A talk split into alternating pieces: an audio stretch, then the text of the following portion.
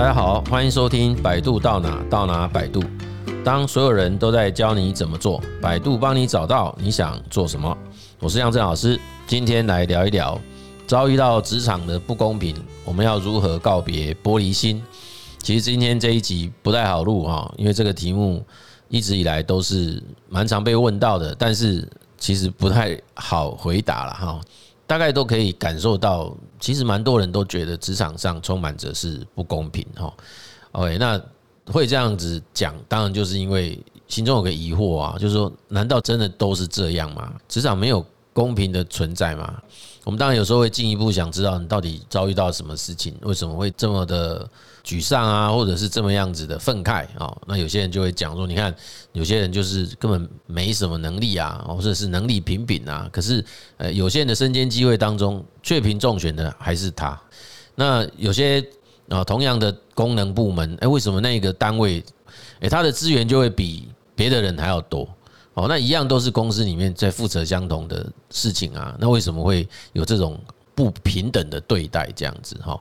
有些人就是一定会有一些所谓的叫特殊待遇，哎，就是别人不行，但是他可以。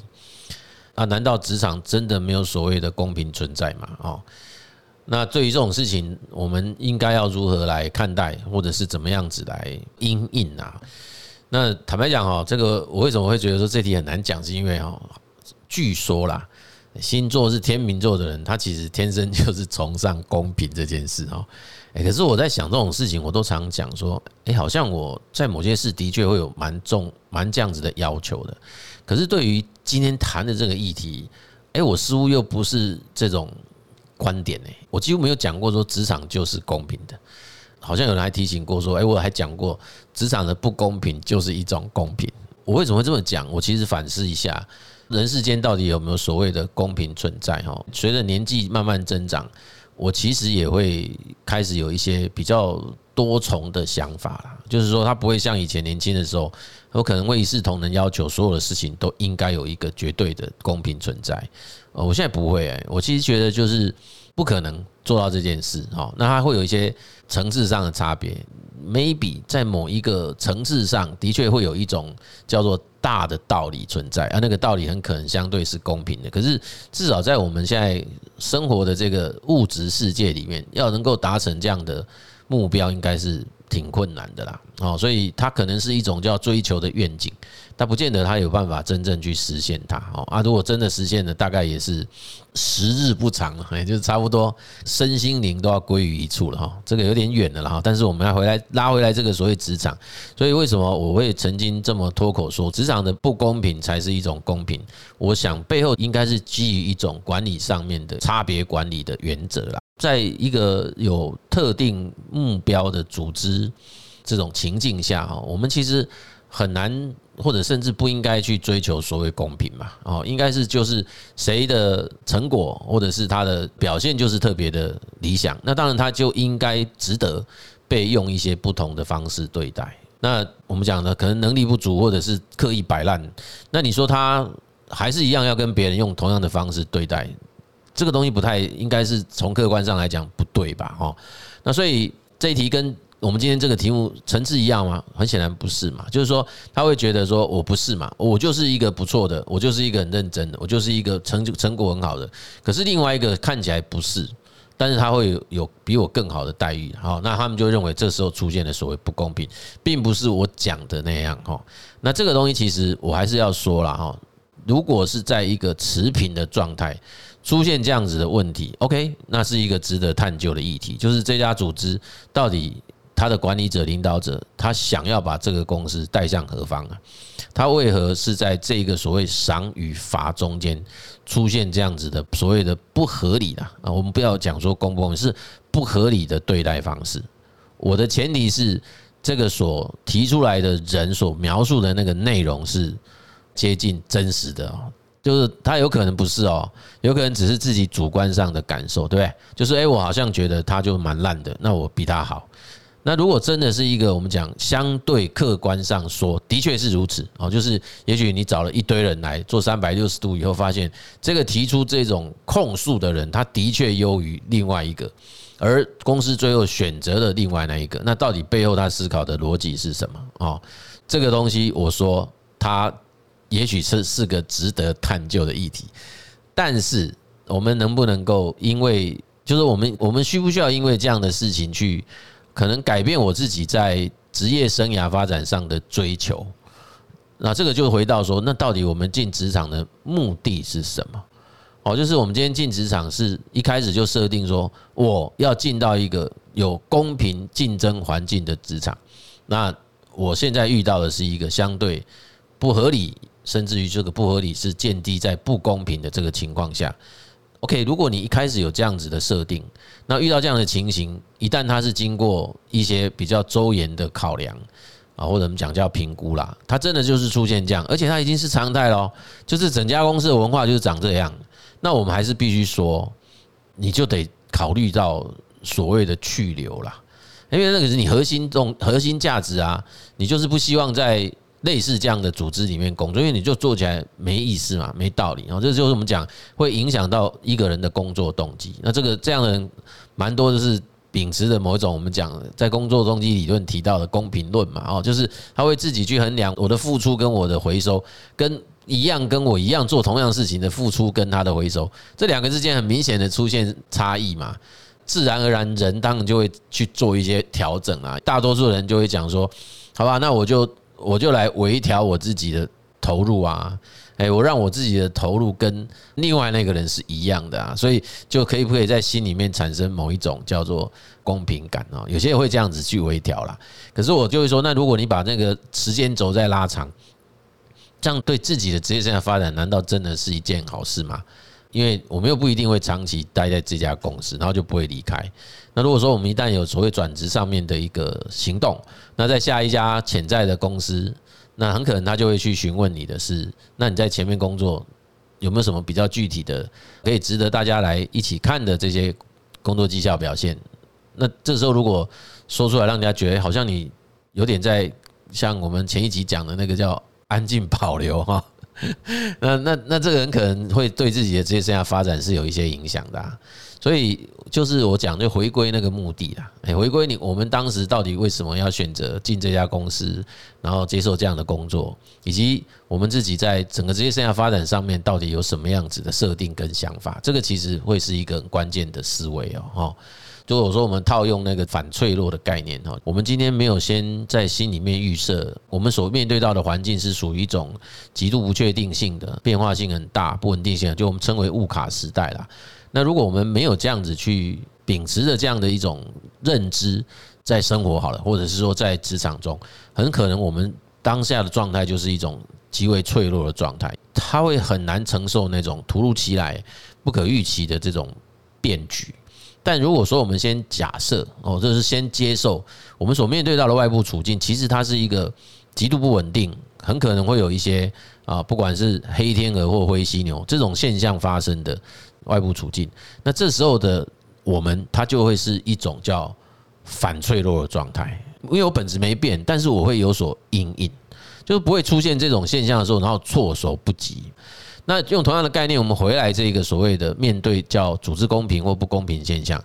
我不晓得能不能这样类推了。但是假设哈，假设我们今天当然很希望可以在一个相对合理且公平的组织环境中工作，但如果我们在内心的认知先预设，我很难找得到这种合理跟公平的环境。甚至于再进一步说，每一家企业本来就是应该要做差别管理啊，不然的话一定会影响到那个所谓的整体的效能嘛。吼，我们如果先去认知到说，一个现代在这种游戏规则下的企业组织，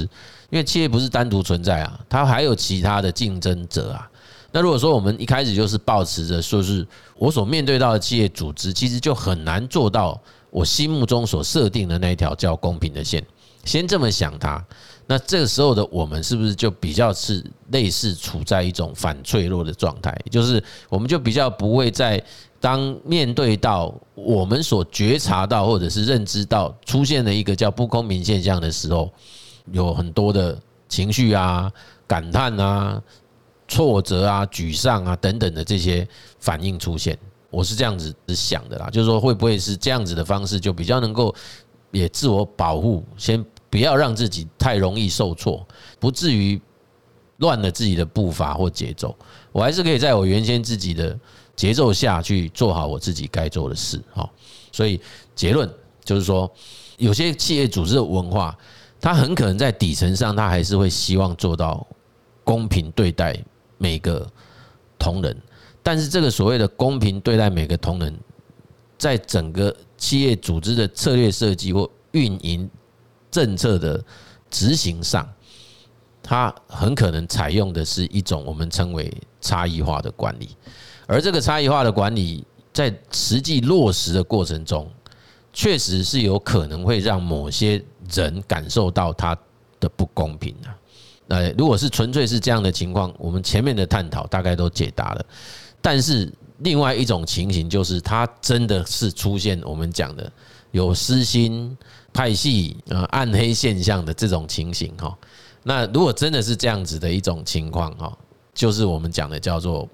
真正的不公平嘛。哦，就是它这个企业组织在用再多的美好华丽的词汇来包装，它其实都是没有意义的，因为它就是一个。让人家很一眼就看到这是不应该做的事情，不合理的事情，不合理的现象出现。那当自己遇到这样子不公平的对待，那我到底应该要怎么去应应呢？哦，其实有我们原来的题目叫怎么去努力啊？我还是会讲，诶，那要看你自己的影响力啦。哦，就是在一个组织里面，最后我们还是会看到，就是你要去做某一种。组织氛围，甚至它已经都可能变成是一种文化的改变。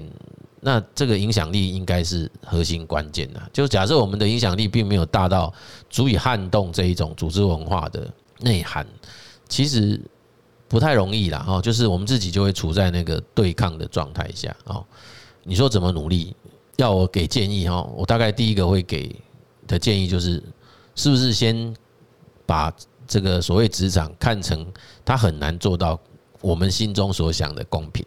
当然，这背后隐藏的一个假设就是，也许每一个人所认为的那一条线，它不见得会是相同。啊，我讲每个人，就我们自己跟我的管理者或者这个企业主。他所认为的那一条所谓叫公平的线，它其实是画在不同的地方。那我不知道大家能不能先接受这件事。那如果可以先接受这件事，意味着说我们并不相信有一个所谓绝对的叫公平的一条线画在那个地方，然后大家都认知、都认知到，而且都接受。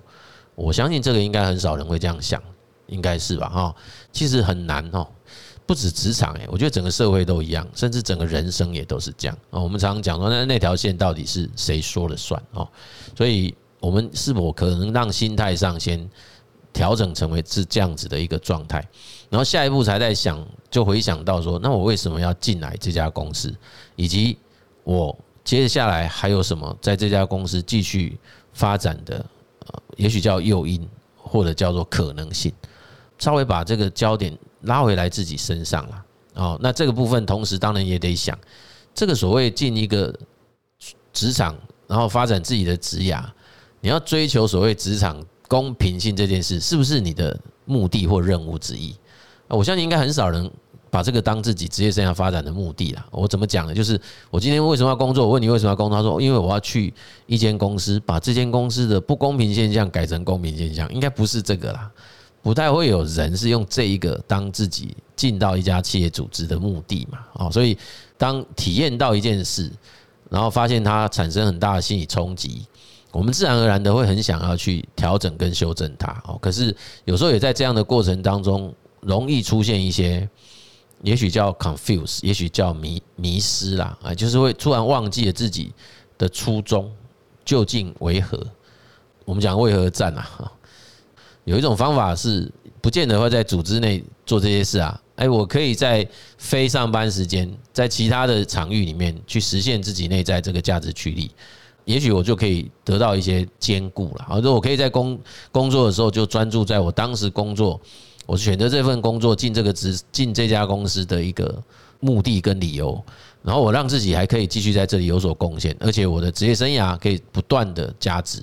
那另外一个，我内在驱动力不能在这个组织里面实现，OK，那我就是在其他非上班的时间去实践它哦，这也是一种方法。否则很可能你会在这个组织内搞得自己身心俱疲啦。OK，好，所以这个是我在回应这个所谓，当我们自己觉得受到一些不公平对待的时候，我们应该如何去看待跟应应的一个回答，哈，大概是这样，哦。好，所以哈，结束之前我们一样做一个小结啦。我觉得我回想起我们当时在大学一年级刚刚开始念心理学的时候，我其中有一位老师哈，他就跟我们提到心理学到底关注跟啊研究的。对象到底是什么啊？我们的老师当时就提醒告诉我们说，其实心理学家关注的是个别差异啊。我们我我对这件事情我印象很深刻，而我自己当然也是从开始接触心理学到现在，我仍然深深的相信这样的一个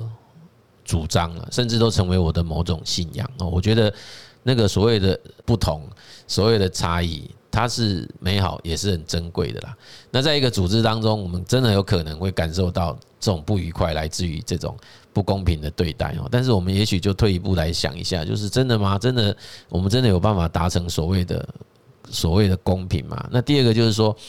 呃，我们今天去判断一件事公平与不公平，背后有一个我们自己的价值，我们自己的一种叫做评估的判准。那这个判准或者这一个所谓的。呃，指标也好，或价值也好，到底是不是一个绝对的啊？譬如以刚刚我们讲的例子，说，哎，这个人明明能力平平，为什么他可以升迁？那我们就要讲说，升迁这件事情，难道只有看能力平平这件事？我们都不要去谈能力是否平平哦。就是假设我们来看一个结果叫升迁，那升迁这个只是因为我们自己认为需要的，只是是要很强的能力这件事吗？有没有其他的因素？这些其他的因素是不是？这个被升迁的人，他胜过别人的地方，甚至是胜过假设你自己，因为也许自己认为该生的是我，不是他。这个部分有没有想到？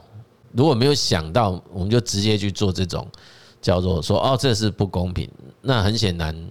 这个思虑上也不够完整了。我这一集的内容，对一些自己曾经很深刻的遭遇到职场不公平的人。可能会有一些距离啦，也许很多人会期待说：“哦，对，我就是要去批判这个不公平是不应该发生的，或者是什么什么之类的。”但是我们还是啊，诚恳的要再呼吁了哈，其实我们很难去选择这一个职场他会用什么方式在对待人，但我们可以选择我要不要在一个我认为他采用的是不合理的方式对待人的职场。继续奉献自己的能力！每个人都有权利去应征任何一家公司的工作，不管他定的是什么条件，不管我符不符合他定的条件，求职是我职场工作者的权利。但企业也有相对，他也有权利来决定你适不适合进我们家公司，你是不是我们想要找的人啊？所以这是双方都各自拥有的权利。你不能讲谁才是对的，谁才是错的。同样道理哦，回到那个所谓职场不公平一样的哦，就是说我们本身在判断这件事情、判断某一件事情的决策上，我们当然有权利去主张他这么做是不公平的，他这么做是不合理的。但我也同样要讲说，在站在企业端，他也有权利去主张这样做对我公司是最有利的，对我公司是。是我想要这么做的哦，就是他有权利去做这样的事情。OK，那当然，这个双方是不是有可能可以做沟通？你可以去做一些啊据理力争啊，或者是可以去表达你自己的想法，那就看那个组织文化氛围允不许允许这样子去去做了。第二个就是回到自己身上，那你想不想要继续在这样子的一个组织环境里面工作？那如果不想要，那当然我们就要开始去规划接下来的所谓的后续的职业生涯发展的一个选项嘛，对不对？那如果这件事情是我们自己核核心的价值，那当然我们在接下来寻找企业组织标的的时候，它就应该要列入自己的重要的考量因素内，啊，这样子才不至于又是让整个事情不断的重复发生。我们也欢迎大家针对这个问题来共同讨论啊，共同交流。OK，我们这一集的节目呢，就跟大家啊分享到这里。如果喜欢我们的节目，欢迎订阅以及分享。谢谢各位的收听，百度到哪到哪百度，我们下集见。